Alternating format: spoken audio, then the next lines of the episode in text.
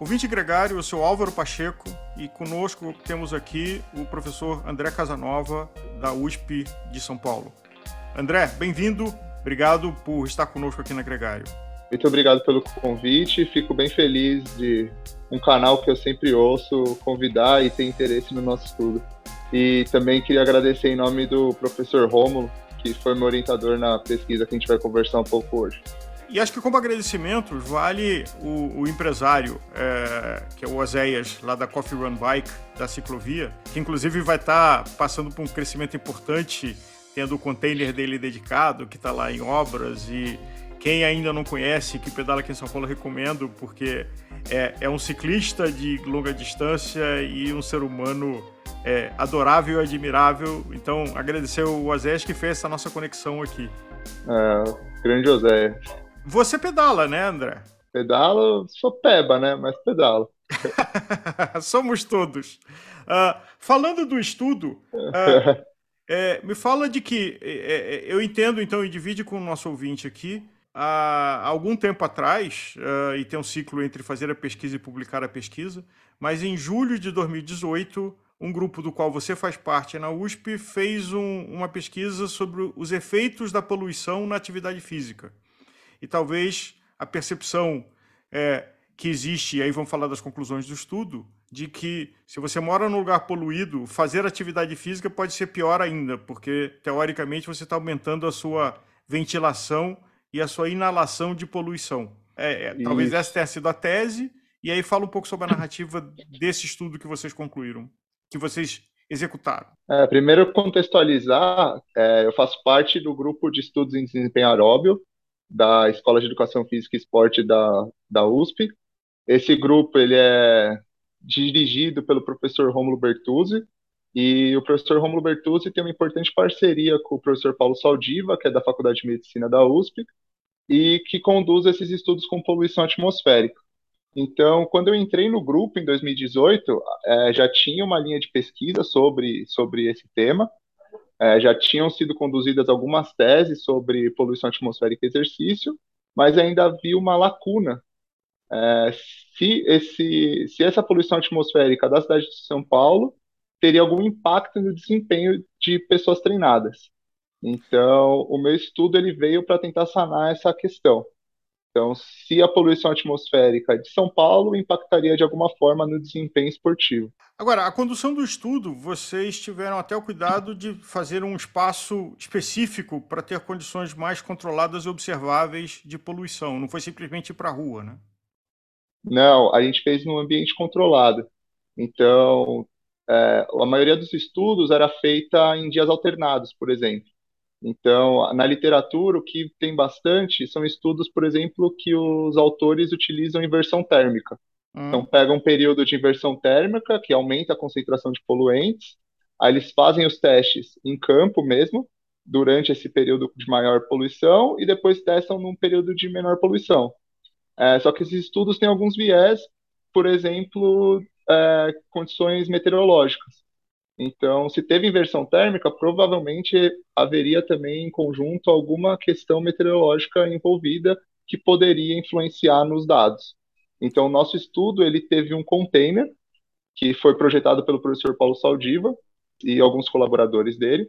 Esse container fica ali na Faculdade de Medicina e ele é capaz de ou mandar o ar da rua, então o ar poluído que está vindo ali da rua, principalmente do tráfego de veículos ali da região, ou ele pega esse ar e filtra e manda para a câmara onde a gente fazia os testes. Que só para localizar geograficamente, a Faculdade de Medicina não fica no, no campus da USP, na cidade universitária, fica é, na região lá da, de Pinheiros, Teodoro Sampaio, né? Isso, é, uma região mais central ali na Cerqueira César. Mais poluída. Entre a... Isso, é. E, é, ela fica no alto do, da Teodoro Sampaio. O container fica bem ali no, no final da rua Teodoro Sampaio, então passa bastante ônibus, tem um corredor de ônibus, um ponto de ônibus bem do lado, assim, que influenciava bastante também ali na, na condição de poluição do local. Então, uma poluição de qualidade. É, mais ou ah, menos isso. E quais conclusões, quer dizer, o estudo foi feito durante seis meses de 2018, e a que conclusões vocês chegaram? Porque acho que existe uma percepção uh, popular, na qual uh, quem mora numa cidade poluída, se faz atividade física, vai agravar os efeitos da poluição. É, foi essa a conclusão que vocês chegaram? É, então, a maioria dos estudos vem falando isso, né? Que a, o aumento das taxas ventilatórias que a gente tem durante o exercício exacerbaria os prejuízos causados pela poluição. Então, aumentaria a inflamação, teria alguns problemas de estresse oxidativo. É, na nossa pesquisa, a gente estava mais focado em ver o desempenho esportivo no primeiro momento. Então, a gente viu que não havia diferença no desempenho esportivo dos indivíduos num ambiente mais poluído ou alguma melhora no ambiente limpo, então não teve nenhuma diferença. Eles não tiveram nenhuma diferença na percepção subjetiva de esforço, então a gente sabe que a percepção subjetiva de esforço ela ajuda a gente a dosar a intensidade ao longo de uma prova, então o teste que a gente fez era um contrarrelógio de 50 km no rolo, uhum. então também não teve nenhuma diferença nessa percepção subjetiva de esforço. E Além disso, a gente analisou alguns marcadores inflamatórios que também não tiveram nenhuma diferença. Então, pelo menos agudamente, pessoas que são adaptadas a treinar é, em ambiente com uma baixa qualidade de ar, a gente acredita que tem uma certa aclimatação a essa poluição e pelo menos a de forma aguda, assim, não vai sofrer com os efeitos deletérios da poluição. Um parênteses, é... o, o, o, o recorte de voluntários que vocês convidaram é, eu entendo que existe uma classificação científica de níveis de atleta. É, você podia falar um pouco dessa classificação e qual desses grupos vocês escolheram observar? A literatura em ciência do esporte às vezes usa nomenclaturas diferentes. Então, tem um estudo que é professor Depou, ele classificou em cinco grupos para tentar homogeneizar essa, essas amostras nos estudos de ciência do esporte. Então ele criou uma classificação de 1 a 5 que leva em consideração o VO2 máximo e a potência pico atingida durante o teste progressivo máximo.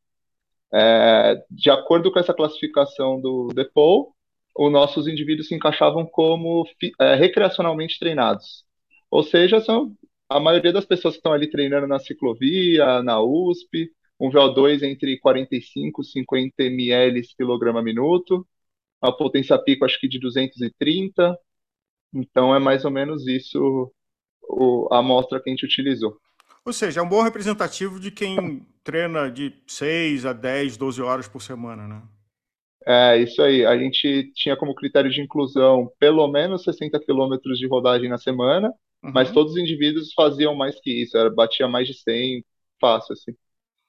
Agora, eu imagino que as conclusões que só foram publicadas agora em julho de 22, pelo processo de certificação e, é, da, da, boa ciência, surpreenderam vocês, né? porque a, o, o senso comum, entre aspas, seria de que uh, se você mora numa cidade poluída, ao fazer atividade física, você está agravando os efeitos da poluição. Então, questionando se, se faz sentido pela saúde ter atividade física numa cidade poluída. É, sim, e outra, outra coisa que surpreendeu a gente é não ter diferença na percepção subjetiva de esforço. É, essa é uma coisa que os estudos não estavam avaliando, os estudos com exercício e poluição, e a gente imaginou que haveria, no ambiente poluído, uma maior percepção de esforço, justamente por causa daqueles efeitos subjetivos que a poluição causa. Então, aquela ardência de olho, boca ressecada, nariz escorrendo. É, e os indivíduos não tiveram nenhuma alteração nessa percepção de esforço. Aí foi um dos principais indicativos que levou a gente a acreditar que há uma certa aclimatação, vamos dizer, para a poluição atmosférica em pessoas que estão adaptadas a treinar na cidade de São Paulo. É mais uma demonstração muito interessante sobre a capacidade que cada um de nós, como seres humanos, tem de se adaptar. É, exato. É, tem, tem duas coisas a considerar também que a primeira é que os níveis de poluição da cidade de São Paulo, é, embora ultrapassem o que a OMS recomenda, eles não são níveis assim tão altos. Então, em horário de pico, na ponte dos remédios, assim, a CETESB pega umas concentrações de poluentes bem altas. Mas, no geral, ali na Cerqueira César, onde a gente fez o estudo, as concentrações, embora ultrapassem os limites da OMS, não é uma concentração tão alta. Então, isso provavelmente influencia bastante também a gente tem que considerar quando for replicar os dados. É, e o outro ponto é que acho que fazer exercício físico, ter uma rotina, ter o, fazer o exercício de uma forma sistemática, vai acabar trazendo adaptações que vão superar esses malefícios que poderiam ser causados pela poluição atmosférica. Não que a gente deva é, parar de trabalhar contra a poluição ou contra o aquecimento global, mas a boa notícia é que os efeitos negativos que talvez o senso comum, entre aspas, tivesse da poluição na atividade física não são tão graves assim e, portanto, quem se exercita deve continuar se exercitando. Né? É, estudos a longo prazo a gente não tem, né? Mas com humanos é, principalmente. Tem alguns estudos com animais que parecem também que é, cai no mesmo. Então, é, o exercício acaba se sobrepondo em certo momento, as adaptações que o exercício promove acabam se sobrepondo aos malefícios da poluição. É, então, eu acho que a, a mensagem é insista, mesmo com, com esses níveis ruins de, de qualidade do ar, isso não deve ser uma desculpa para não se exercitar, não treinar. Agora, podendo, é bom evitar os horários de maior concentração de poluição, os horários de pico do, do trânsito, né, de manhã e de tarde. Ah, com certeza. É, essa é uma recomendação que as revisões de literatura sobre o tema geralmente dão. Então, evitar locais de pico, é, evitar os horários de pico e, principalmente, tentar utilizar locais onde tem barreiras físicas que possam barrar a poluição. Então, por exemplo, o miolinho da USP ali, que você tem, está cercado de árvores, está, está escondido ali da marginal, então é um, é um lugar interessante para treinar. Se você precisar treinar nesses horários de pico, é uma chance de você fugir assim dessa poluição. André, muito obrigado. Eu acho que você traz uma luz importante sobre um tema que, é, e acho que a tese de vocês, é, parabéns pela iniciativa, porque de fato o senso comum, eu mesmo quando ouvi sobre o estudo de vocês, fiquei muito curioso para entender. Quem tiver curiosidade de ter acesso completo ao estudo, como é que pode fazer? Bom, é, quem tiver curiosidade, o estudo está publicado no American Journal of Physiology, quem quiser pode me pedir também via as redes sociais, eu, eu mando o link do estudo. Só me procurar, é André Casa. Ah, acho que dando um Google, procurando minha tese também, vai ser fácil achar. Procurar por André Casanova ou professor Romulo Bertuzzi, que acha fácil ali. André, muito obrigado. Continue bom trabalho e obrigado pela dedicação à ciência.